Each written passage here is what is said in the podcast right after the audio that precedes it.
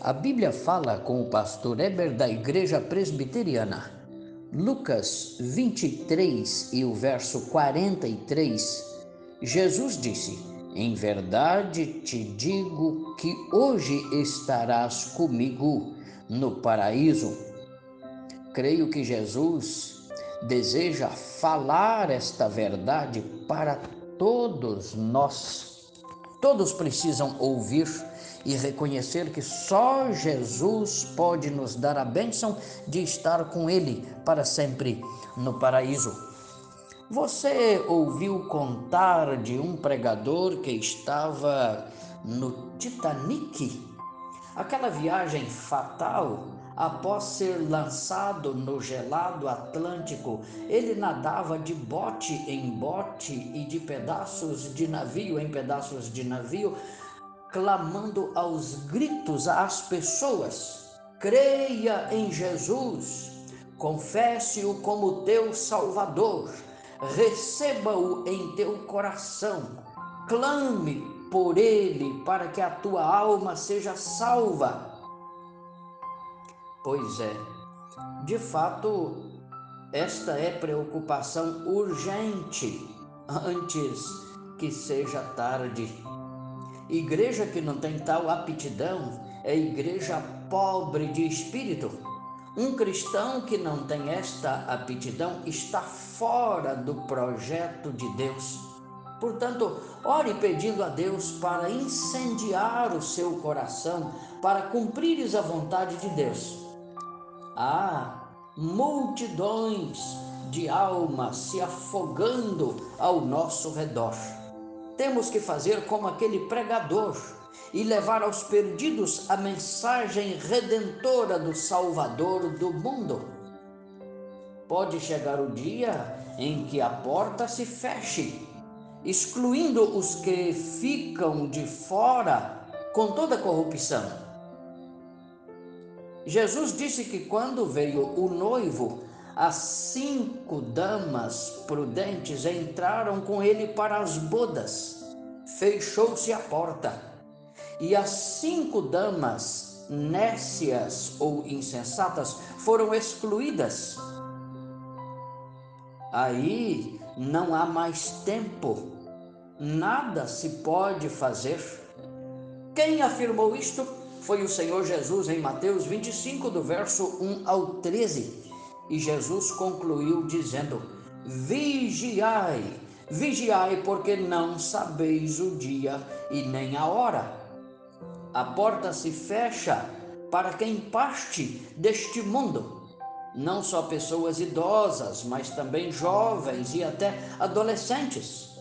Sim, após a morte não há mais salvação Hebreus 9, verso 27 e 28 declara assim: Aos homens está ordenado morrerem uma só vez, vindo depois disto o juízo. Assim também, tendo Cristo oferecido uma vez para sempre, para tirar os pecados de muitos, aparecerá a segunda vez sem pecado àqueles que o aguardam para a salvação. Isto é, quem morreu salvo, salvo está.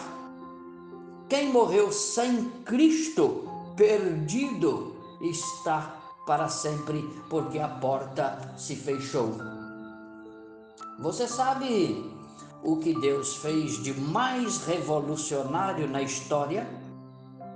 O que é mais revolucionário na história foi o plano de Deus para a salvação dos homens. Deus poderia ter escolhido os anjos para esta tarefa. Deus poderia atravessar as nuvens e gritar lá de cima: Olha, escutem, eu sou Deus. Mas não. Deus escolheu pessoas comuns, homens e mulheres como eu e você, como sendo a grande comissão.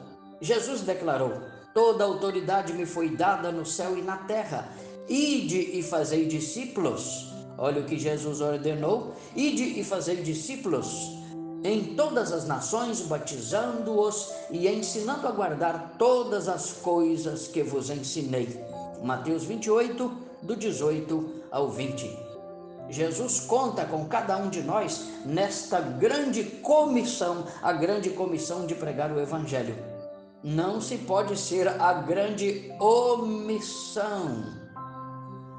Além disso, Jesus falou por muitas parábolas para ilustrar o quanto é sério a questão do seu preparo espiritual diante de Deus. A parábola dos talentos, da ovelha perdida, das dez virgens e outras tantas para enfatizar a urgente necessidade de evangelizar e do povo crer em Cristo como Senhor e Salvador.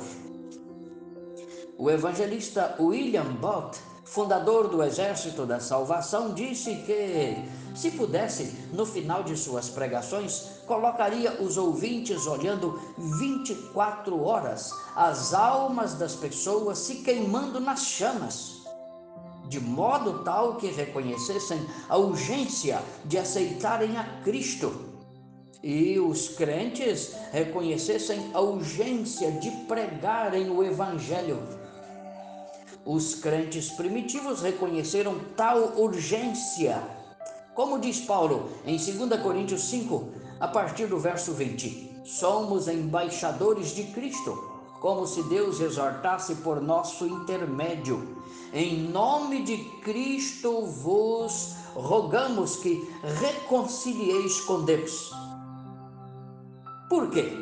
Porque aquele que não conheceu o pecado, Cristo, Deus o fez pecado por nós, para que nele fôssemos feitos justiça de Deus.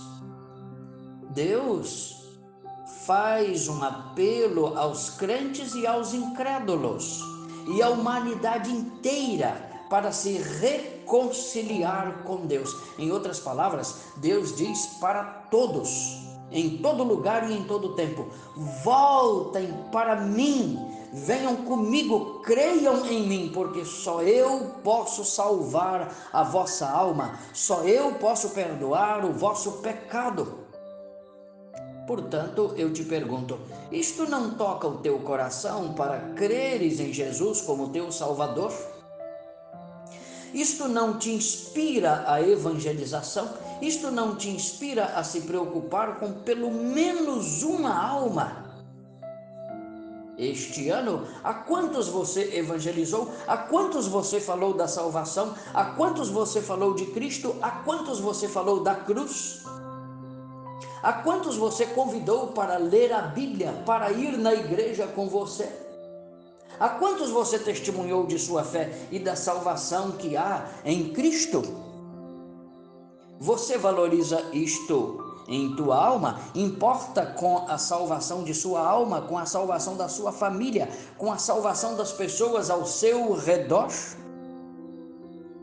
Jesus disse: Em verdade te digo que hoje, hoje estará comigo no paraíso. Jesus falou quando ele estava pregado na cruz para o ladrão arrependido que também morreria naquele mesmo dia. E a alma dele, uma vez perdoada por Cristo, estaria no céu para sempre com o Senhor Jesus. Isto porque ele reconheceu os pecados e os confessou, e reconheceu que só Cristo veio para salvá-lo. O meu desejo é que você tenha esse reconhecimento em teu coração hoje mesmo, porque Jesus deseja declarar para você hoje mesmo. Em verdade te digo que hoje você estará comigo no paraíso. Lucas 23 e o verso 43. Que Deus o abençoe para que a tua fé esteja em Cristo e que a salvação da sua alma seja uma preocupação notável em teu viver venha para Deus, creia em Cristo, confesse a Ele como teu Salvador, porque Ele veio para te salvar. Busque-o enquanto tens tempo, porque um dia a porta vai se fechar. Venha conosco na Igreja Presbiteriana. Tenha um ótimo dia no nome do Senhor Jesus. Amém.